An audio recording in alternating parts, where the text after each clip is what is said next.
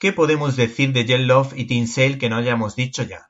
Pues hemos analizado tanto su trayectoria en Marvel como en DC, con ese toque sentimental y romántico que estos dos autores suelen imprimir a sus trabajos de manera magistral, trasladándote a otro lugar y a otra época situada generalmente en el periodo que va entre los años 40 al 60 generalmente.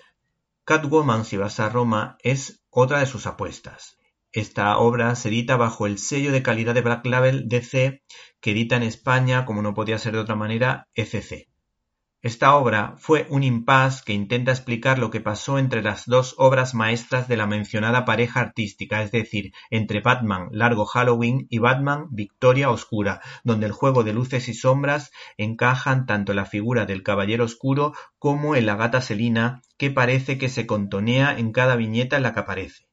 Esta menina muestra su astucia, su inteligencia y su técnica de lucha para defenderse de los hombres, ella solita en esta especie de divertimento vacacional que sirve para que Selina pueda buscar sus orígenes, una necesidad lógica en el ser humano, sobre todo cuando eres huérfana, que empieza del siguiente modo. Fui a Roma a ver si podía probar quiénes eran mis verdaderos padres.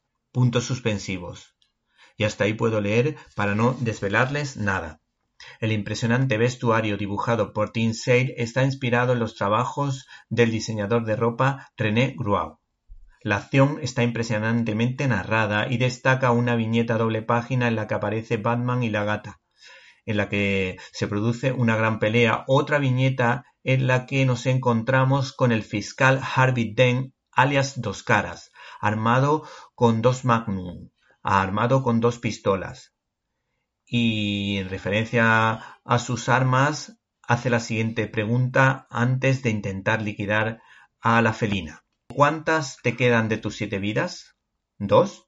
El apunte cultural inevitable si vas a la ciudad abierta de la que surgió el neorealismo de Rossellini, pues se encuentra con la belleza de las bellezas, es decir, la piedad de Miguel Ángel.